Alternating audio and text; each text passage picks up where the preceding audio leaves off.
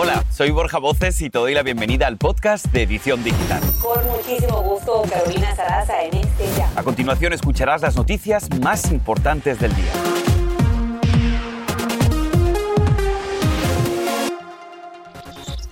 Venía de México a Estados Unidos embarazada y en pleno vuelo comenzó con fuertes contracciones. No se imaginan qué ocurrió y cómo su pequeña nació en la cocina de la nave. Ella está aquí en vivo en la edición digital. Y se hace historia en la medicina. Este hombre recibe el primer implante de ojo impreso en 3D.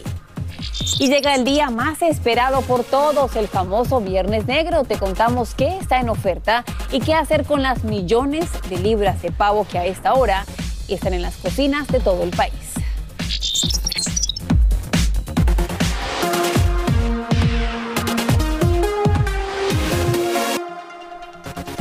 Hola, ¿qué tal? ¿Cómo están? Con mucho gusto, Carolina Zaraza en este viernes negro de compras. Borja está en libre, seguramente por allá comprando y arrancamos directamente con la información. A esta hora son millones de personas haciendo sus compras. Sin embargo, una familia mexicana recibió su mejor regalo. Escuchen bien lo que pasó. La madre venía de México a Estados Unidos con ocho meses de embarazo y a bordo de un avión y de repente despegan y comienzan las contracciones cada cinco minutos. De milagro había un médico presente como pasajero quien le dice, si empujas nace, aguántese señora. Adivinen qué. Más adelante, si es posible, estaremos conectándonos con esta madre de familia quien ya tiene en sus brazos a Analía es una historia que ustedes tienen que escuchar aquí primero en la edición digital. Pero mientras tanto, a esta hora hay alarma a nivel mundial ante otra cepa del COVID que se está expandiendo rápidamente en Sudáfrica, China y se reporta el primer caso en Israel y en Bélgica. En este último país se trata de un viajero que volvió de Egipto el 11 de noviembre. Esto mientras más de una decena de países le piden a los viajeros que lleguen de Sudáfrica a aislarse durante 10 días. Pero ¿Por qué tan preocupante esta cepa? Bueno, yo te explico.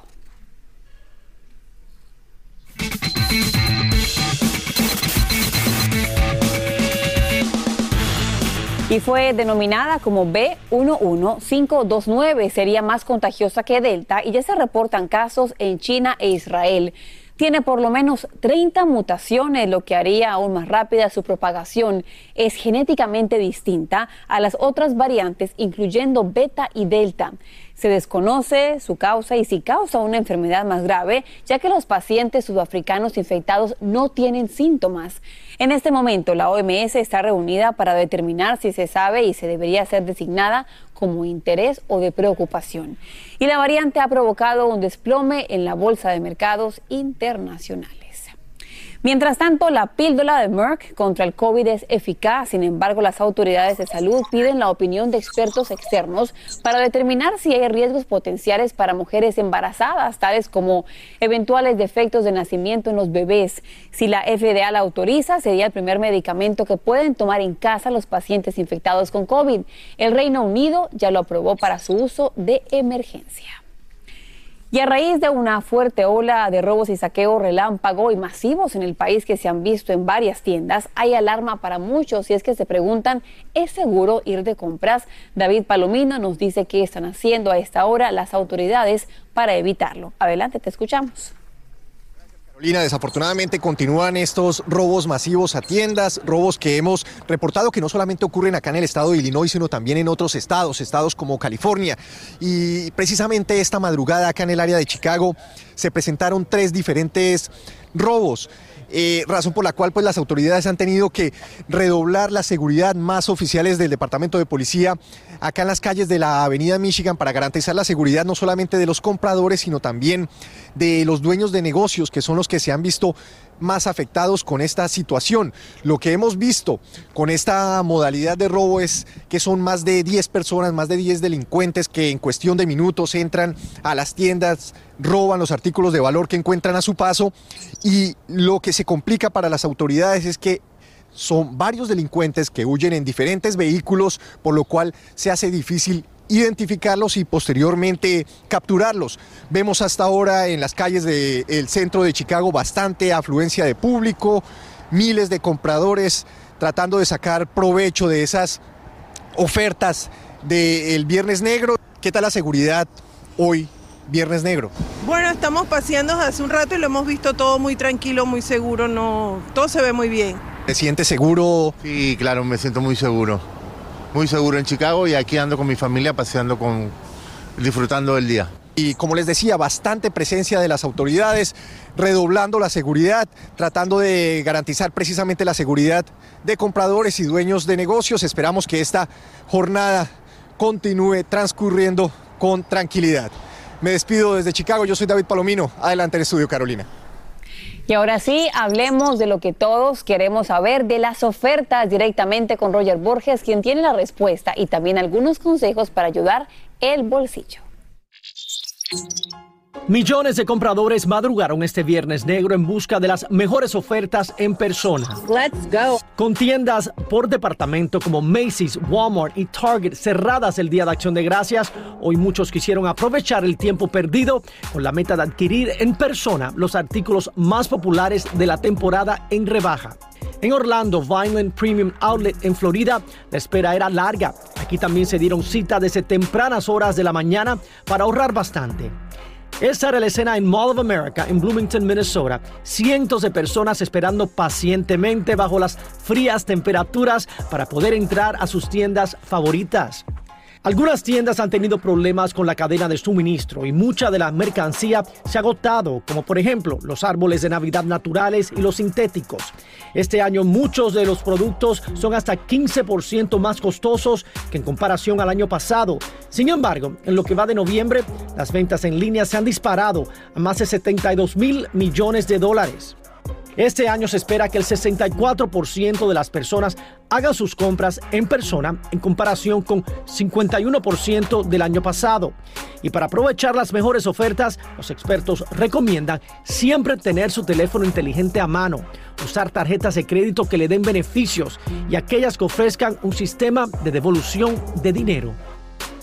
Y si se está preguntando cuáles son los artículos que tienen más rebajas en un día como hoy, sin duda los juguetes, seguidos por la ropa, computadoras y televisores. Así que si algo de eso está en su lista, hoy es el día perfecto para comprarlo. Y recuerda tener su teléfono inteligente a mano caro. No sé si ya tú vas, tienes que ir, sé que tienes dos pequeñitos en casa, ¿qué vas a hacer?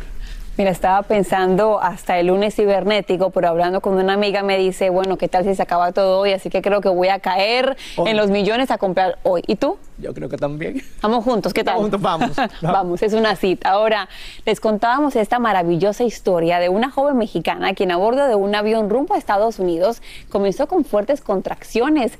Un médico que de milagro estaba como pasajero le dijo, señora, usted aguante. Faltaban tres horas para aterrizar, pero ¿cómo lo hizo?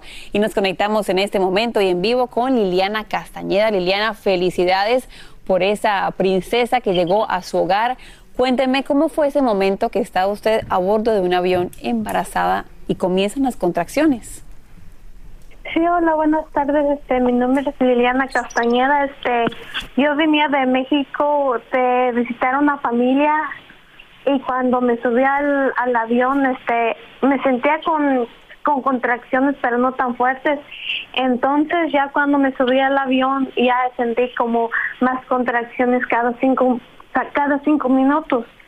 Entonces le dije, le mandé un mensaje de texto a mi esposo que, que ya no que ya no aguantaba las contracciones, que, que pidiera ayuda. Entonces es cuando él le preguntó este ayuda allí a las que ayudan y ya ya me preguntaron que si que qué tenía y todo eso le dije que estaba embarazada de ocho meses Uy, Dios mío.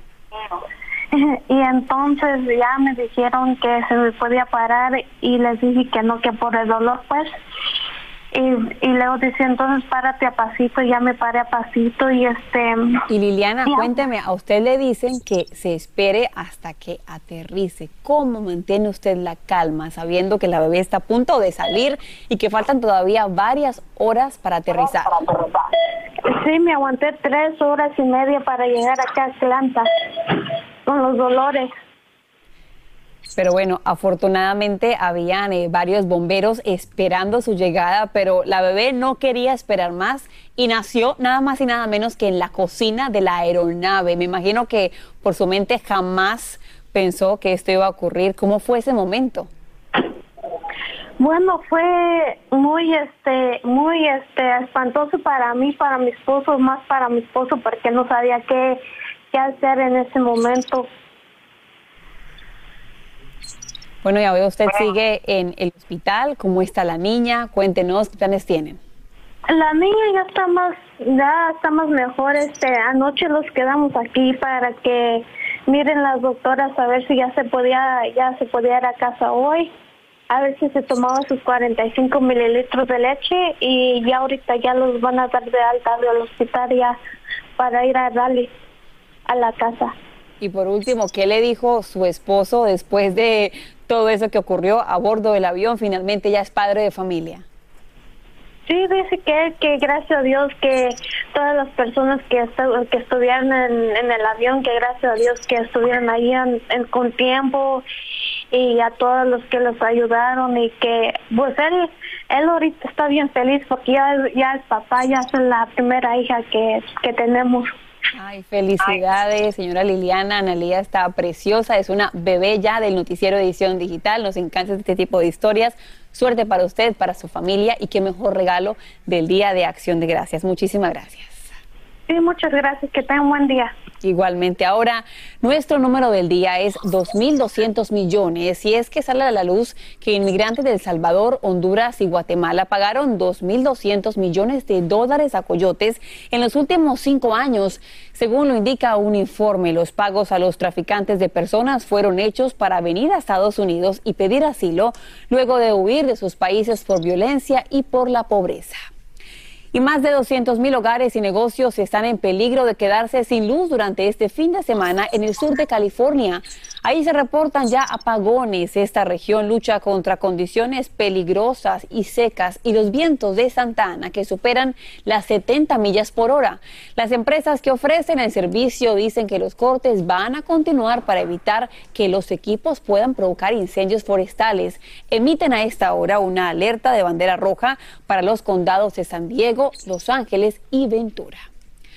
Hablando de incendios, las imágenes son aterradoras. Pese al esfuerzo de más de 100 bomberos, un edificio repleto de textiles es devorado por las llamas en, la, en el área central Alameda de Los Ángeles. Esto sucede mientras el Arlanza Fire en Riverside, California, sigue siendo motivo de alta preocupación. Este incendio forestal estalló el domingo y estaba casi controlado, pero los vientos de Santa Ana lo están desafortunadamente alimentando. Y más adelante, aquí en la edición digital, la imagen de la reina Leticia de España con la cara lastimada recorre el mundo entero. Te contamos qué hay detrás de estas fotografías. Y un hombre hace historia al recibir el primer implante de ojo creado en impresión 3D. No te puedes perder esta maravillosa historia aquí en tu edición digital. Este es el podcast de Edición Digital, con noticias sobre política, inmigración, dinero, salud y mucho más. Y seguimos en vivo contigo en tu edición digital y estos rostros que ven en pantalla causan impresión para cualquier persona. Son caras muy conocidas como la reina Leticia de España, Michelle Obama, Hillary Clinton, donde parece que hubieran sido víctimas de violencia doméstica y estuvieran lastimadas no se alarmen. Es una campaña antiabuso donde se crea conciencia de este problema. Sin embargo, es un flagelo que afecta a millones de mujeres en todo el mundo y que ha empeorado desafortunadamente con la pandemia. Y nos acompaña en vivo Mayra Carrera, presidente de Mujeres de Hoy, una entidad que ayuda a las víctimas de violencia doméstica. Mayra, me encanta que estemos hablando de este tema porque seguramente más de una mujer en casa puede decir, yo soy víctima de violencia doméstica y no me atrevo a tomar el teléfono y llamar a la policía. ¿Qué le dice usted a esa mujer? Que muy buenos días, gracias por tenernos en su edición digital. Eh, que las mujeres no deben de tener miedo, que deben de, deben de reportar, deben de platicar con una amiga y no permanecer en, en esa vida, porque yo fui víctima de violencia doméstica, me llevó tiempo, pero salí Así es de que nosotros también queremos decirle a las mujeres que ellas no están solas, que tienen ayuda y que deben de, pedir ayuda. Y Mayra, ¿por qué se dice que durante esta pandemia ha empeorado el tema de la violencia doméstica en casa? Mira, eh, en todo el mundo se reportó más de 87 mil personas durante el año 2020 ah, por lo que fue la, pandemia. Mucha gente estuvo encerrada en casa, eh, habían personas que no, no tenían, por ejemplo, cuando el esposo se va a trabajar o la mujer se queda en casa, entonces no es tanto el, el problema, pero cuando ya están las dos parejas juntas, entonces ya se conocen más y se dan cuenta que hay algo que entre ellos no, como que no hace match, ¿verdad? Y esto se da porque, porque a veces la falta de educación, eh, de conocimiento de muchas mujeres o también en los hombres, eh, viene este, este tipo de, violencia, ¿no? Y también cuando la mujer tiende a no tener documentos, eh, se da mucho ese tipo de abusos entre las mujeres. Es un tema que afecta tanto a hombres como a mujeres, pero Mayra, ¿qué deberíamos hacer si vemos que una persona es víctima de violencia doméstica? ¿Cuáles serían las señales de que un vecino, un amigo está en este problema? Ah, normalmente hay personas, recuérdate que la violencia doméstica son diferentes a ah, tipos, ¿no? Está el verbal, el mental, el físico, y, hay gente que no puede ni siquiera reconocer que tu vecino está siendo víctima de violencia doméstica. Entonces, puedes darte cuenta que a veces la mujer es más tímida, no, no platica, eh, también no sale mucho de su casa, se mantiene todo el tiempo encerrada. Eh, siempre es bueno que eh, sepamos ver a, las personas como son de, diferentes maneras, porque hay gente que es muy alegre, pero de repente la miras muy triste y no tiene, no presenta que está siendo lastimada, no trae marcas. Pero hay hombres que son muy ah, inteligentes y dejan las marcas en, sobre la cabeza de las mujeres o en lugares donde no se pueda notar. Agradecemos por estar aquí en la edición digital. Son consejos que parecen obvios, pero que le pueden salvar la vida a un hombre o a una mujer. Mayra, te agradecemos. Si ustedes en casa conocen a una víctima de abuso doméstico y quieren ustedes llamar, pedir ayuda, pueden llamar al teléfono que aparece en pantalla 1-800-799-SAFE. Hay ayuda en español. Recuerden que no están solos. Y en otros temas se hizo historia. Un hospital de Londres consiguió la primera implantación en el mundo de un ojo impreso en 3D. Ahí está en pantalla el señor Steve Verde, de 47 años, quien recibió este implante de ojo y es la versión más realista que se logró entre los modelos actuales. El hospital Moorfields dice que la impresión de este tipo es mucho más rápida de los métodos de fabricación existentes y que el proceso de ajuste es menos invasivo. Esto le cambió la vida. Y tenemos noticias en este momento de última hora y es que un autobús de pasajeros se, se, impactó contra una vivienda en Edomex, dejando al menos 50 personas heridas y al menos 7 sin vida. El siniestro ocurrió en la carretera, en plena carretera, en un peraje mexicano conocido como el Guarda. Las autoridades llegaron al lugar para atender la emergencia. Estamos en este momento viendo imágenes de ese autobús, de la desesperación de las personas tratando de salir de ese lugar. Más adelante, si es posible, tenemos para ustedes más información de lo que está ocurriendo en este momento en esa carretera en México. Y ahora sí, cambiando de tema, ¿qué haremos con la comida que nos sobró de acción de gracias? Tenemos consejos para que puedas aprovecharla de una forma saludable con nuestro querido Chef Jesus. Y se cumple un sueño. Tenemos las fotografías, el esperado encuentro de una pareja colombiana que no tenía planes de acción de gracias y recibió más de 200 invitaciones de extraños. Y ahora regresamos con el podcast de Edición Digital con las principales noticias del día.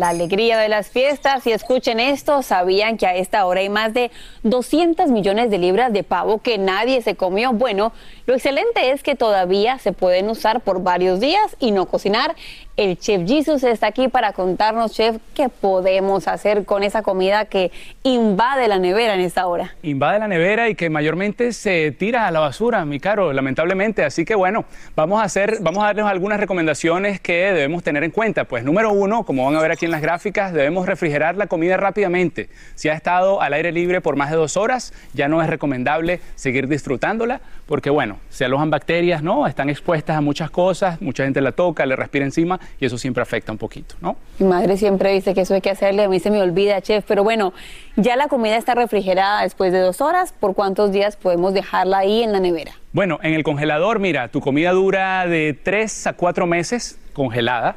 ¿verdad? Pero ya en el refrigerador dura solamente unos 3-5 días. Más de eso ya es arriesgarse. Está expuesta, como sabemos, también a distintas temperaturas, sobre todo las proteínas. Las proteínas son muy delicadas. Tanto el pavo como el cerdo, que es lo que mayormente se come en estas fechas, no podemos descuidarlo, siempre refrigerado y después de 3-4 días yo diría que ya sí se debe desechar. Bueno, hasta el lunes podemos dejar de cocinar. Tenemos comida para el fin de semana. por Eh, lo menos. lo bueno, chef, es que no es, la idea no es cocinar, sino recalentar. ¿Algún consejo para eso? Claro que sí, mi caro. Mira, cuando recalientes tu comida debes hacerlo a una temperatura de seis- eh, 165 grados Fahrenheit o mayor. Y esto es este, sumamente importante porque no queremos que te lleves a la boca algún tipo de bacteria, ¿no? El calor siempre mata las bacterias y también mantenerlas congeladas lo hace. O sea, esos dos procesos ayudan a que matemos esas bacterias. Si no cumplimos con esto, estamos corriendo el riesgo. Y chef, entonces, ¿qué vamos a hacer? ¿Nos toca hacer arepas con pavo? ¿Nos toca hacer recalentado total? Opciones hay, mi caro. La arepita funciona muy bien. El sándwich o la torta, como, como dicen en México, también se usa mucho. Podemos hacer una fritata, que es como una especie de tortilla. Ahí cabe de todo, vegetales, proteínas. Y así no botamos nada. Mucha gente también con necesidades como para que estemos desechando comida. No todos tenemos en casa un chef, así que todos están invitados a la casa del chef Jesus y de Juliana esta tarde. Chef, pido, muchísimas gracias. Pido créditos en Encanto porque la arepa es venezolana. Es colombiana, pero bueno, hablando de colombianas, mira bien esta historia que la vimos aquí en edición digital. Chef, estamos hablando de Susana y de Edward, una joven pareja colombiana que llegó a los Estados Unidos para la celebración del Día de Acción de Gracias y ellos obviamente pues no sabían de qué se trataba porque en Colombia no lo festejamos. Un post en una aplicación, Susana pedía que los adoptaran para compartir la cena de Thanksgiving. Finalmente recibieron más de 200 invitaciones y ahí tenemos la fotografía del lugar donde decidieron compartir. Bueno, hasta el lunes. Muchas gracias. Y así termina el episodio de hoy del podcast de Edición Digital. Síguenos en las redes sociales de Noticiero Univisión Edición Digital y déjanos tus comentarios. Como siempre, muchas gracias por escucharnos.